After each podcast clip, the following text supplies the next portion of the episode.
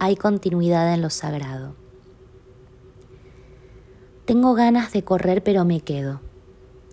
Y así es que estoy rebotando. Algunas cosas están tan lejos de mí, de lo que necesito, que no sé si dibujarles un mapa o dibujarme el cartel de exit. Qué raro igual, que éxito y salida se parezcan entre el inglés y el castellano. No sé si será un gran engaño otra vez pensar que irme es irme en serio y no entrar en otro estado que pueda ser aún más insoportable. El jueves lloré, como un scroll infinito en un colectivo de tres cifras, y la chica que estaba sentada al lado mío era obvio que también iba al mismo evento que yo, por cómo estaba vestida o por algo en el pelo.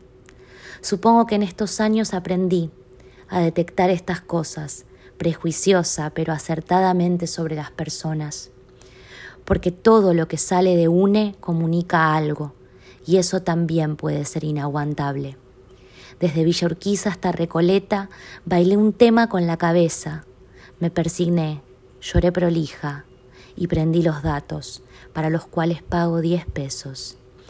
Pienso que usar el teléfono así es como ir al ciber pero en la calle.